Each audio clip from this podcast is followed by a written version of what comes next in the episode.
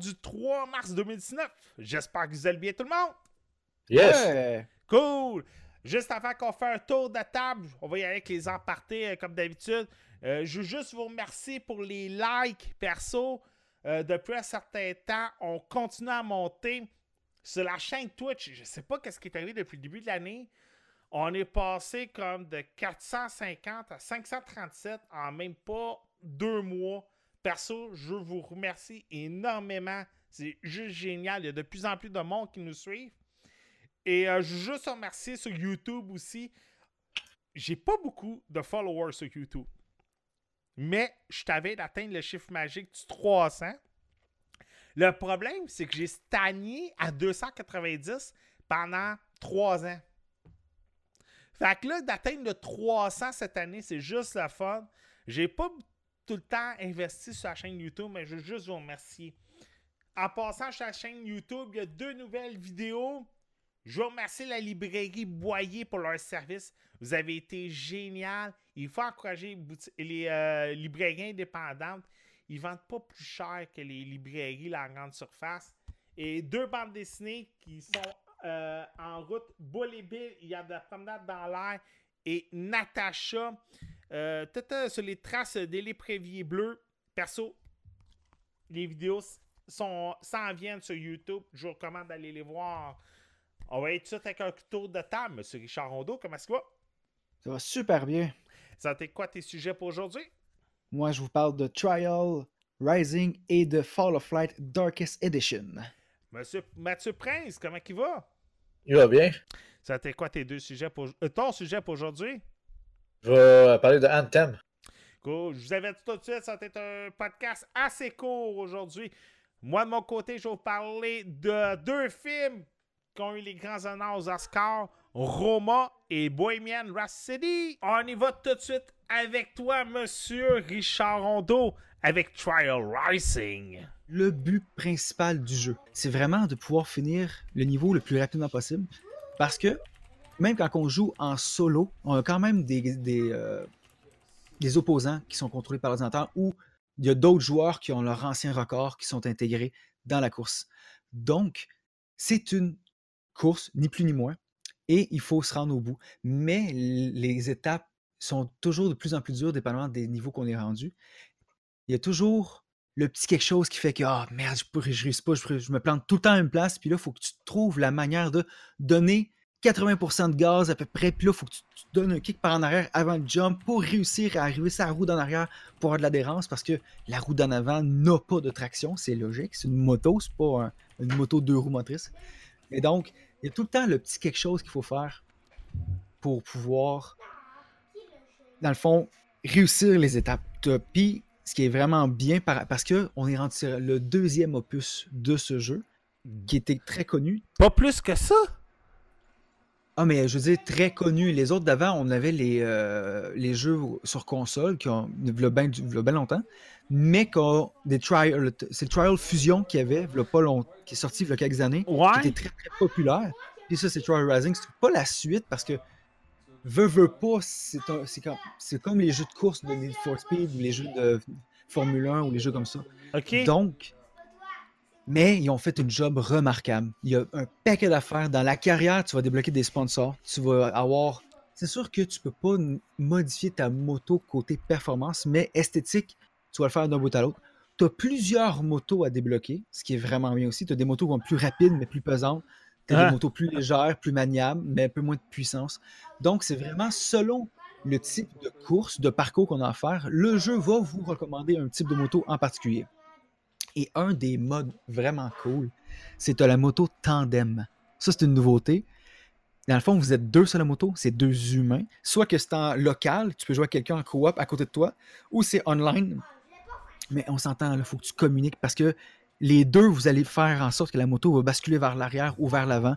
Les deux, le gaz, fait qu'il faut que vous soyez time. Il faut qu'on. Parce que sinon, la moto, elle va n'importe êtes- On n'est pas capable de finir le niveau. C'est juste trop parfait, trop beau. C'est génial. Ça donne une dynamique complètement différente. C'est vraiment très drôle. Les fourrés que tu tapes avec ça parce que tu te pètes la gueule à cause qu'il y en a un qui tirait d'un bord, l'autre tire de l'autre. Finalement, tu arrives à 45 dans la curve. dans, le jump, t'es es mort. Mais c'est comme 14 fois que tu essaies de le faire, puis ça marche pas. Puis c'est chiant. Mais en même temps, c'est très hot. Donc, pour les amateurs de ce genre de jeu-là, je veux dire par là, de... c'est pas un jeu de course en proprement dit, mais c'est un jeu à progression rapide sur une, une ligne droite, ni plus ni moins, d'obstacles. Et des obstacles, il y en a des extrêmement durs. Il y en a que tu peux juste faire d'une manière. Il faut que tu sautes à tel moment. De, par, puis par sauter, je veux dire, tu kicks en arrière puis tu renvoies par en avant, un peu comme un kickflip sur un, Oh, ouais, je te vois venir. C'est pas évident. Tu pas un bouton pour sauter. là. Ok. Mais ça prend. Jouer, c'est super facile. C'est plaisant. Il y a moins d'avoir du fun pour pas trop de temps à, in- à investir. Devenir vraiment bon, c'est une autre paire de manches parce qu'il y a les niveaux qui sont en conséquence. Et donc, c'est un jeu qui a une super belle durée de vie par rapport à la quantité de, de niveaux qu'il y a, par rapport à la carrière, aux jeux en ligne, aux défis par semaine. Il y a plein de choses. C'est génial. C'est Ubisoft. J'ai vraiment adoré ce jeu-là. C'est pas, encore là, c'est pas la suite, mais ils ont vraiment, sans nécessairement réinventer le jeu, nous ont apporté assez de matériel pour avoir du plaisir. Donc, si vous avez aimé Trial Fusion, jouez à Trial Rising. Ça vaut la peine à 100%. Vous vous ennuierez pas. Puis si vous connaissez pas ce genre de jeu-là, vous aimez les jeux un peu arcade, puis des fois, faut pas se casser la tête, mais faut réessayer, faut réessayer, faut réessayer. Vous allez adorer ça. C'est c'est le fun, c'est plaisant, c'est pas relaxant, mais vous allez passer un bon moment. Ni plus ni moins. Je sais que Trial Fusion, quand je regardais ça, euh, on, a- on dirait Dave Mira, mais mélangé avec NBA Jam. J'avoue, avec les barils explosifs, de même, Ouais, ça fait penser un peu à ça. Ok. Ben, j'avoue, j'avoue que le jeu, il avait de l'air vraiment nice. C'est le genre de un petit jeu d'arcade qui, qui vaut la peine d'être joué. Puis, Ouais. Perso, je suis bien content s'il l'a bien aimé, en tout cas. Mais, hey, c'est-tu moi où tu peux créer tes propres pistes? Euh, j'ai pas exploré jusque-là, Ok. mais j'ai- il me semble que j'ai vu passer l'option, puis ça, je suis assez. Il me semble que oui. Tu peux pas... Oui, oui, oui, oui, tu peux faire tes parcours. Oui. Ok. Tu peux faire tes Donc, parcours. exact. Puis là, Mais t'as pas eu c'est la sûr que chance ça va de faire un peu- je l'ai pas fait, mais je l'ai vu dans les options, mais je l'ai pas fait. Est-ce que c'est parce que c'était barré à cause que j'ai joué, le jeu n'était pas encore sorti, ou est-ce que c'est juste parce que j'ai pas touché à ça parce que j'étais trop absorbé par la campagne? Tu sais? Mais, Bon. mais pour vrai, j'ai été absorbé. J'ai joué, j'ai commencé, ah, je vais jouer une, petite- une petite demi-heure, l'essayer là, genre jouer une autre fois. Je me suis fait avoir, j'ai joué deux heures. Ah. Ça t'est tout Yes. pour toi? Oui, Merci beaucoup, Monsieur Richard. Monsieur Mathieu Prince. Yes. Et j'avais hâte que tu m'en parles parce que perso, ce jeu-là, c'est. Je sais pas comment le dire, mais autant il y en a qui l'aiment, puis il y en a qui l'aiment pas. Fait que toi, je sais que t'es un grand fan de Destiny. Je sais que le jeu, il ressemble beaucoup. Fait que j'ai vraiment hâte que tu me donnes ton avis sur Anthem. Ouais, ben, Anthem, au fond, c'est euh, un shooter RPG. MMO shooter RPG, au fond. Que tu joues en ligne. Euh, tu as des missions que tu te level up au début, puis après ça, tu vas grinder tes équipements. Tu as des sortes de donjons slash raid plus un peu dans le jeu. Euh... Quand j'ai commencé à y jouer tout le kit, j'ai joué avec des amis. Le jeu, sérieusement, euh, les mécaniques sont le fun. Euh, tu as comme quatre classes au fond, avec chacun leur style de combat. Tu as comme un tank, t'en as un qui est all around, t'en as un qui est plus ninja, close, corps à corps, etc. Euh, t'as quand même une bonne coupe d'armes, euh, des upgrades au fond et euh, t'as une personnalisation de ton bonhomme assez avancée quand même. T'as beaucoup de choix. Euh, enfin, de ce côté-là, je te dirais que le jeu est vraiment. Il y a du stock dans le jeu, là, ok? Ok. Euh, ça, c'est bien. Euh, par contre, on dirait qu'il manque le- l'effet wow. Ouais, mais c'est ça qu'il y en a plusieurs qui disent. Euh, parce qu'il faut le dire, c'est BioWare. Puis il y en a plusieurs qui disent si t'as joué à Mass Effect puis à Titanfall puis à Dynasty, t'as pas. Ils ont pas réinventé la sauce, ils ont juste pris du meilleur des trois. Puis ils ont fait Anthem avec ça. Parce que le jeu en tant que tel, j'aurais dit, il est pas mauvais. T'sais, il est loin d'être mauvais. C'est un bon jeu en tant que tel, personnellement, je trouve. Mais, comme je te dis, il manque comme l'effet wow, l'effet accrocheur, l'effet qui va faire que Ouais. tu veux jouer, puis rejouer, puis rejouer. L'effet qui va te dire, genre, ça te dérange pas de faire 10 fois, genre, le même, la même mission pour pogner ton, ton gun, mettons, là. Il manque cet effet-là. ok. Parce que dans Destiny, là, j'ai fait les raids de Destiny, genre. Je peux même pas les compter sérieusement tellement que je les ai fait suivants. ouais, j'en doute T'sais, pas. Je me tannais pas. Tu sais, dans ce jeu-là, je fais trois fois, mettons, le, le, le Stronghold, qui est comme une sorte de comme mini donjon, mini boss, on pourrait dire, là. Puis, tu sais, ça me tente même plus de le refaire, genre. Pourtant, je peux retourner sur Destiny, puis je peux refaire comme cinq fois le raid de suite, puis je, je me tannerai pas. Tu sais, il manque le petit effet, genre. Petit effet wow, si je pourrais dire, là. Euh, tu sais, c'est sûr que, je dirais, il y en a qui ont peut-être pas tant aimé euh, Destiny, qui vont peut-être plus aimer Anthem, parce que, tu sais, c'est. Il y a quand même ça. on- Tu sais, pas, c'est pas une copie, il y a des affaires propres à Anthem, tout le kit. Ok. Euh, tu sais, il y a vraiment des choses à part, tu sais, comme le système de classe. Euh, oui, dans Destiny, tu l'as aussi. Mais je veux dire, c'est que dans Anthem, on dirait que les classes sont vraiment plus apparentes. Ok. Tu sais, dans Destiny, mettons, c'est que tu avais tes spéciales ou quoi que ce soit, tu sais, qui faisait comme euh, de mécanique, oui. Mais tu t'étais un shooter, tu puis tu tirais de loin anyway. C'était rare que tu allais comme corps à corps anyway. Dans ça, mettons, si t'es ninja, t'es vraiment corps à corps, t'es- fesses dans le tas, puis t'es rapide, t'évites les coups. Sinon, si t'es le gros tank, tu fonces dans le tas. Euh, si t'es le mage, ben, il faut que tu restes dans les airs, aller éloigner pour faire tes spells. Bref, tu comprends, t'as vraiment un gameplay différent pour chacune des classes vraiment différent. Là. Euh... Fait que ça, c'est vraiment plaisant, je dirais. Euh, une autre chose que j'ai trouvé bizarre un peu, c'est que même si t'avançais, mettons, dans euh, l'histoire, il arrange pas les dialogues avec les personnages. Je vais t'expliquer un peu ce que je veux dire. C'est, mettons, t'as pas parlé à tous les personnages, puis t'avais un personnage qui taillissait, mettons, ok? Hmm. qui voulait, tu sais, qui voulait genre te tuer ou whatever, genre, ok? Puis là, tu fais des missions, tu t'avances dans la main quest, puis dans la main quest, mettons, tu vas le sauver, puis que finalement, tu t'es rendu ami avec. Mais si t'as pas parlé à ce gars-là avant de faire ce quest-là, ben, tu vas parler au gars, là, il va t'haïr, il va t'haïr, il va t'haïr, puis là, whoop, tu vas tomber comme à discussion après la mission, puis il va t'aimer, genre. T'es en plein de tout de suite skipper les discussions pour où est-ce que t'es rendu dans la story. Que ça avait comme tout mélangé un petit peu la story mode à cause de ça. Parce genre, t'avances dans le jeu dans la main story, mais si t'as pas fait genre les side dialogues, si on pourrait dire, là, ben, il avance pas avec toi automatiquement. Ok. Fait t'as comme un décalage dans l'histoire avec les NPC à cause de ça. Ok. Fait que ça, je trouvais ça un petit peu bizarre. Euh, une autre chose que j'ai moins aimé, c'est que quand tu joues en coop avec des amis, tu sais,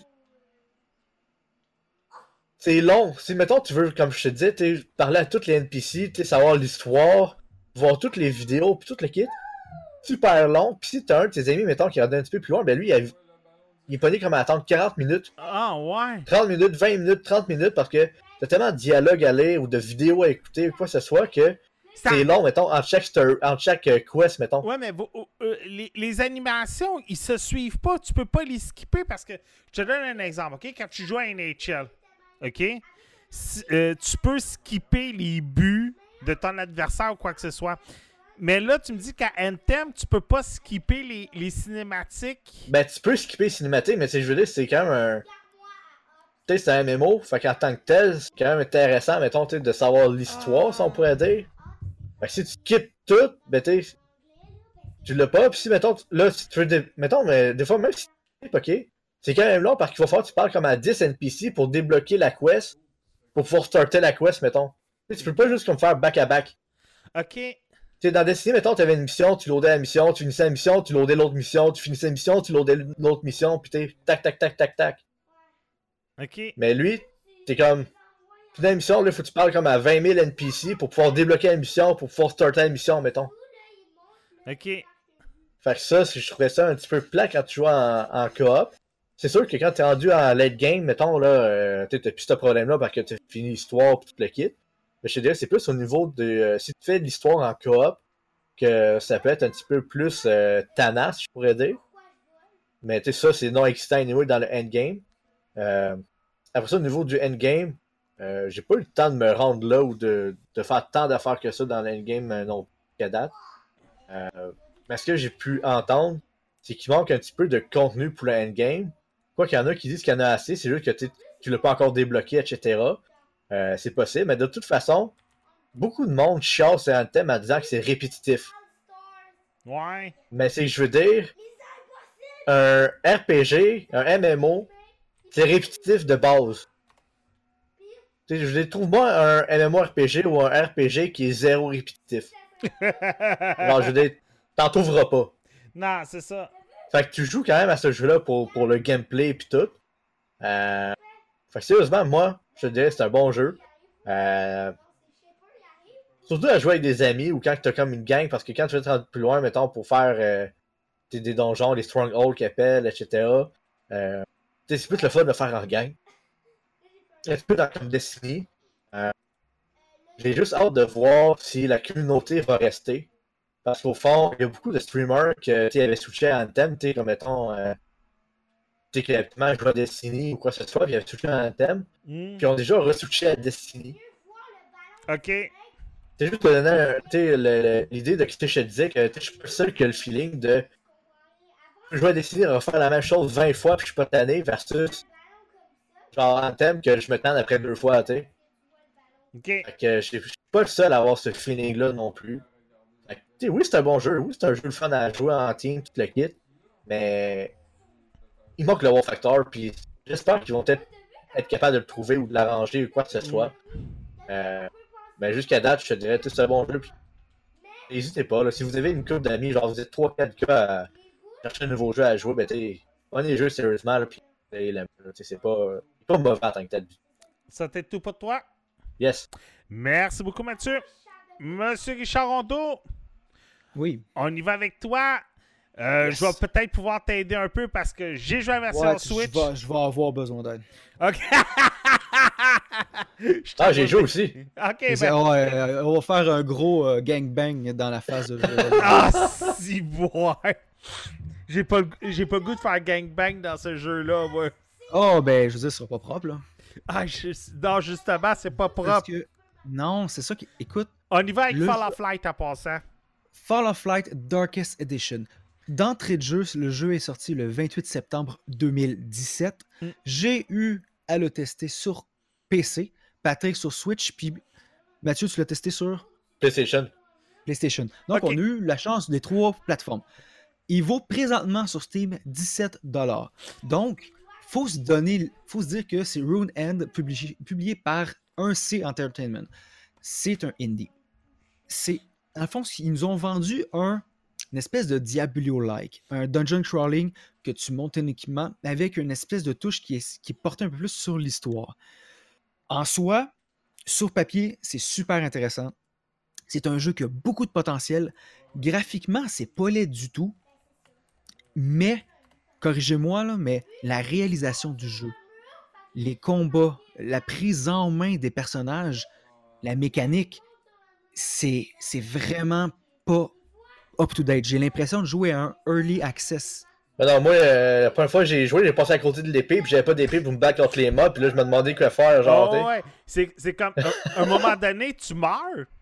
Ouais. Mais là, c'est que tu perds ton épée quand tu meurs. Fait que- ouais. Et là, au lieu de recommencer comme à deux pas de ton épée, tu recommences où il y a le point de survie. Mm. Mais là, c'est que l'affaire, c'est que entre ton point de survie et où t'es mort, là, t'as une Les méchante run. Ben, c'est ça, t'as une méchante run à faire là, à pied, là. Puis les maudits monstres qui t'ont achevé sont encore là, là. Fait que le temps que tu vas chercher ton épée, t'as le temps encore de te faire tuer mille fois, là. Exact. Mais parce que sinon, en soi, le fait, le concept du jeu, la lumière versus la, la noirceur, le fait que tu traînes avec toi une aide de lumière, le fait que tu as des petits peu des énigmes comme ça qu'il faut que tu fasses, c'est intéressant, c'est bien parce que le Diablo classique, un gros hack and slash pas propre que tu fais juste défoncer des gueules, c'est super plaisant, c'est super le fun. Par contre, ça manque de contenu, on est, on est d'accord. Reste que Diablo livre la fucking marchandise. Ah, bah oui, mais Fall là- of Light, Fall of Light aurait pu être la coche d'au-dessus pour les personnes qui n'ont pas nécessairement besoin que du hack and slash, mais aiment un peu aussi de viande autour de l'histoire. Mais malheureusement, ils ont passé un peu à côté. Ouais, ben de toute façon, tout le monde le sait qu'un Diablo-like qui est sa coche, là, euh, ça se peut je me trompe de titre, c'est Exile.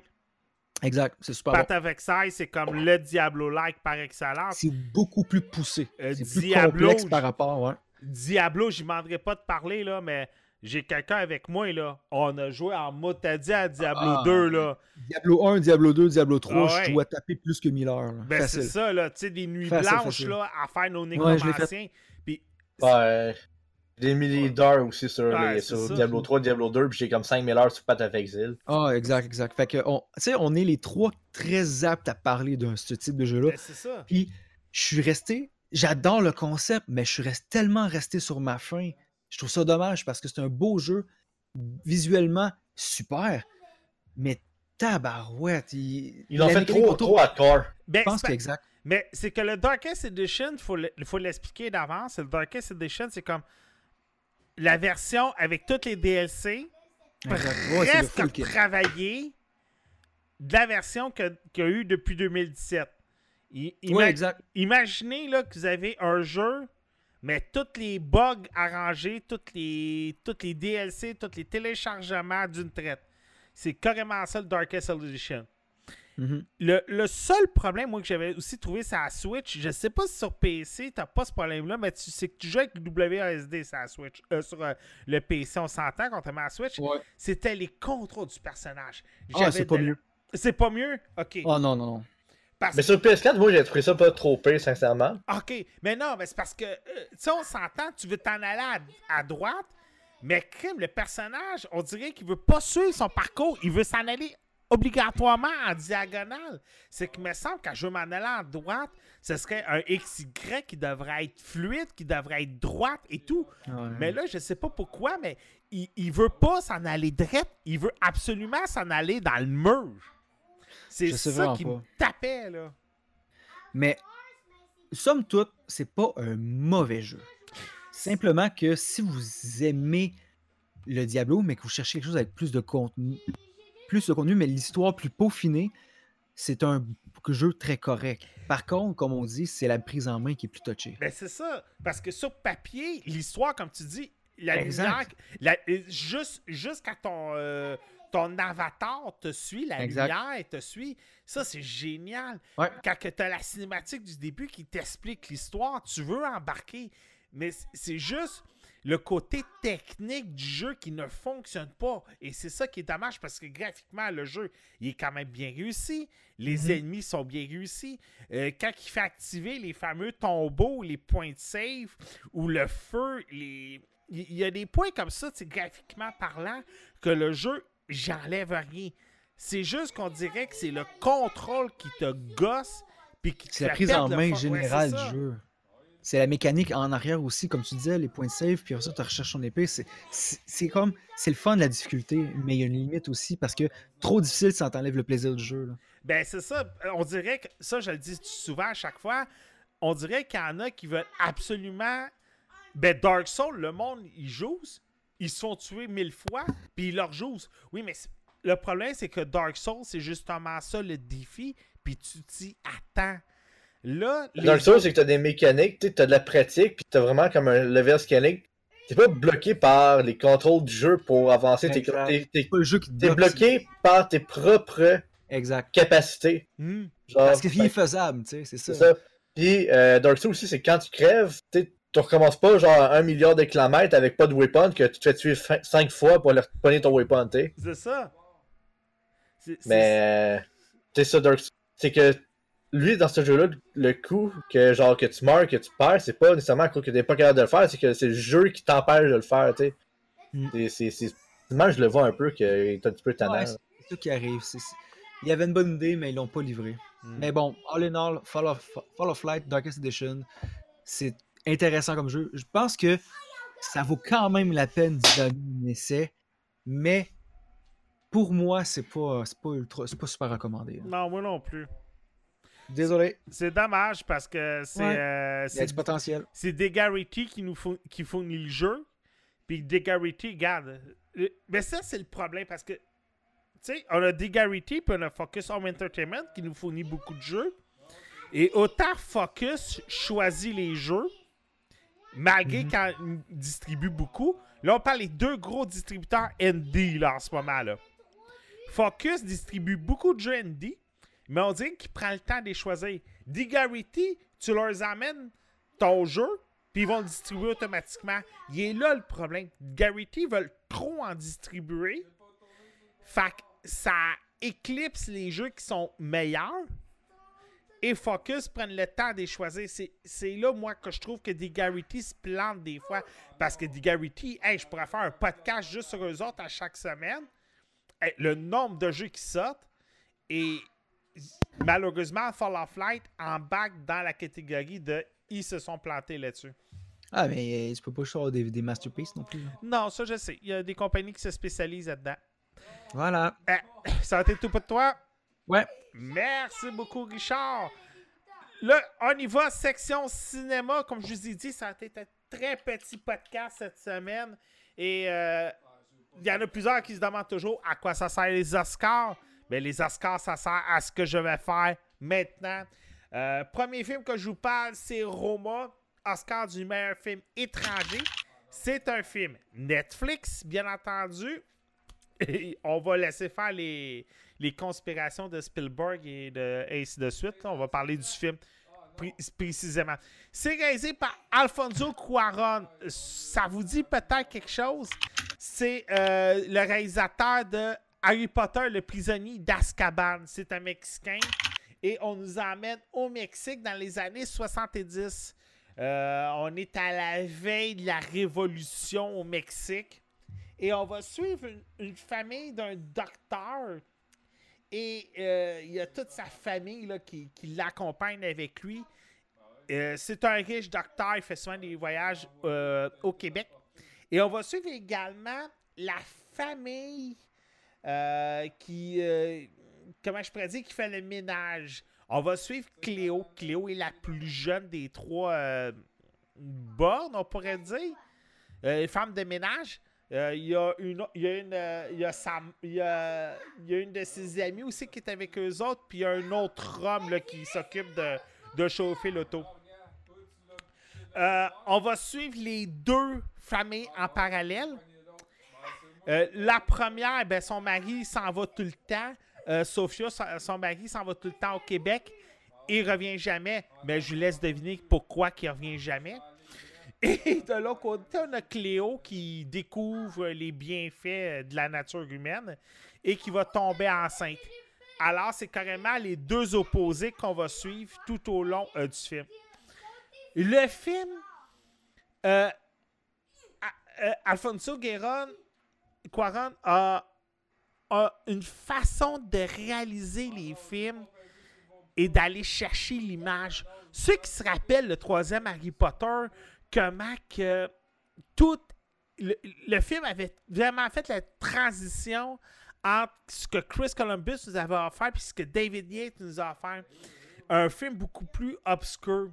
Roma, il n'est pas obscur, mais les angles de caméra font que c'est un film très captivé, très visuel. Le film est tellement beau à voir. Il y a tellement de détails à regarder obscurs que tu dois mettre ton cellulaire de côté parce que moindrement que tu vas avoir une distraction, tu vas perdre le petit clin d'œil. Le meilleur exemple, c'est quand que, au party jour de l'an, il y a un feu dans la forêt. Tu vas. Il y a tellement d'actions qui se passent pendant cette scène-là que si tu as une distraction, tu vas perdre le petit clin d'œil. Le jeu de caméra est juste génial. Et le moindre petit détail dans le, euh, dans film rajoute au film. Euh, on est dans les années 70. Fait qu'il y, a le- il y a la façon dont la plomberie est faite. Le garage. Juste le fait du garage. Quand le père stationne la voiture, euh, Richard, tu vas peut-être pouvoir m'aider. Euh, c'est une, euh, une, une grande voiture à l'américaine Chrysler. Là. Il, euh, Un New Yorker? Oh, euh, ouais, peut-être. Ouais, je pense que c'est ça un New Yorker, mais quand tu vois, là. Non, c'est une Ford Lincoln, OK? Mais les vieux modèles des années 70, là. Ouais. Que tu pouvais tasser trois en avant, trois en arrière, OK? Mhm. Écoute, quand il rentrait dans le garage, le père est capable de l'aligner à perfection un millimètre de chaque côté. Mais quand c'est la mère qui vient pour le stationner, elle accroche le char puis elle, elle scrape total. Et c'est tout, c'est tout des détails comme ça visuellement qui rajoutent au film. Perso, c'est le genre de film qui te fait réaliser pourquoi que certains films qui méritent de gagner des Oscars, pourquoi qu'il y a des films qui méritent plus, puis pourquoi qu'il y a des films pourquoi ces films-là gagnent plus un Oscar qu'un autre? Il y en a plusieurs que les Oscars, ça veut rien dire. Mais un film comme Roma, c'est le genre de film que tu arrives sur Netflix, puis Roma, bof, je vais passer à côté, ça m'intéresse pas. Puis tout d'un coup, le juste fait de dire ce film-là gagne un Oscar, ça va vous accrocher et c'est à ça que ça sert. Et sérieux, Roma, moi je vous le recommande énormément. Mais attention, pas de distraction parce que, un, le film est en, es- est en mexicain, espagnol, sous, sous-titré. Fait que vous êtes obligé de lire, mais inquiétez-vous pas, il n'y a pas beaucoup de dialogue.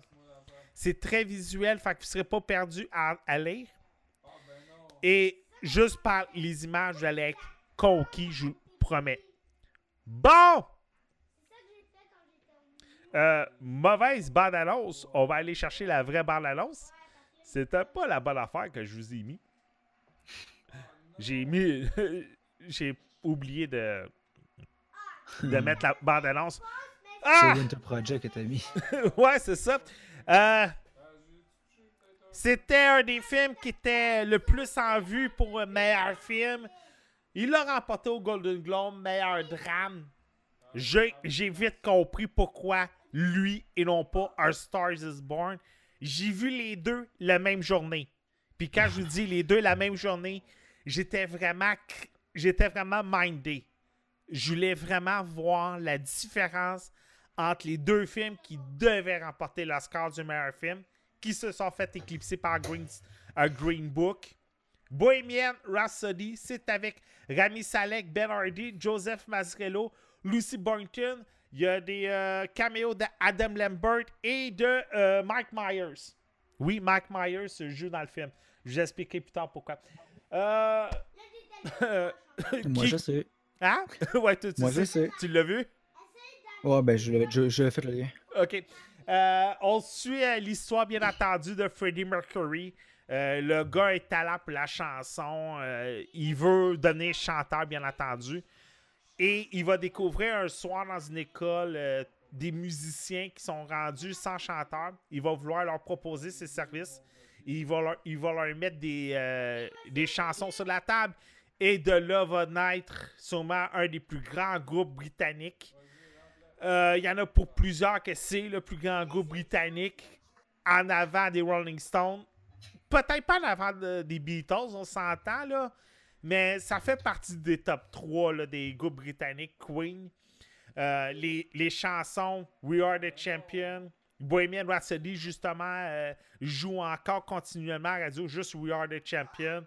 Euh, combien de fois qu'on va l'entendre par année jusqu'à qu'une équipe gagne un championnat? Quand on se demande pourquoi que Rami Malek a remporté l'Oscar du meilleur acteur, Bohemian Rhapsody répond à la question. Il est tellement, il est tellement bien Freddie Mercury. Perso, juste sa transformation pour le visage, le fait que, écoutez, si vous écoutez Mr. Robot puis vous écoutez Bohemian Rhapsody, vous allez voir juste son facial, il est remonté et tu vois que quand que Freddie Mercury, tu vois des photos, tu vois que les deux se rassemblent là, de A à Z côté maquillage, c'est juste génial. Euh, quand ils font l'enregistrement de Bohemian Rhapsody, Mike Myers, comme j'ai dit, il fait euh, le producteur de EMI et c'est juste comique parce qu'il va arriver quand Freddie Mercury va proposer la chanson, il va dire hey, on va réunir du pop britannique avec de l'opéra et tout ça. Puis Mike, puis Mike Myers, qui est le directeur de EMI, va dire voyons donc, il n'y a aucun jeune qui va vouloir écouter cette musique-là dans son auto en hochant la tête. Et là, on fait tout de suite le lien. Mike Myers, qu'est-ce qu'il a fait dans Wayne's World? Il a fait cette voilà. scène-là. Et le, juste ce travail entre quand que Mike Myers doute d'eux autres et tout le travail à la chaîne pour, mon, pour donner sûrement une des meilleures pièces musicales de sa génération. Et Ben, encore, encore aujourd'hui, je pense que c'est une des meilleures Ah ouais. Six- et jusqu'à qu'il la présente à, chaque- à la station de radio, 6 minutes 30, le gars, il a peur que son boss le coupe. Là. Et oui, au début, elle s'est fait couper souvent, mais aujourd'hui, t'as pas aucune station de radio qui veut la couper. Là. Le film, le montage est génial. Euh, L'interprétation de Rémi Salek est, très bon. Du début à la fin, comment il devient le chanteur simple qui veut juste chanter à la méga star.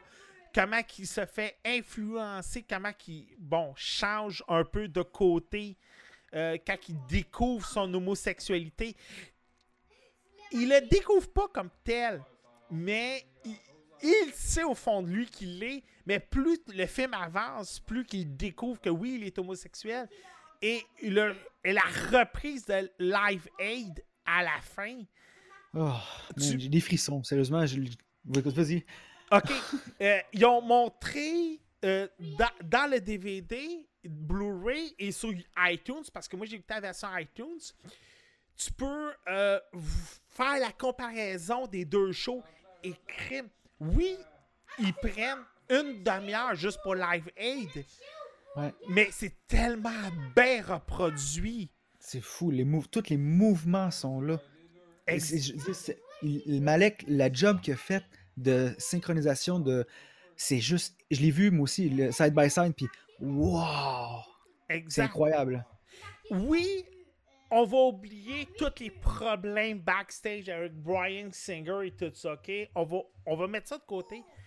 Mettez tous les problèmes de côté, là. Faites juste regarder le film pour ce que c'est.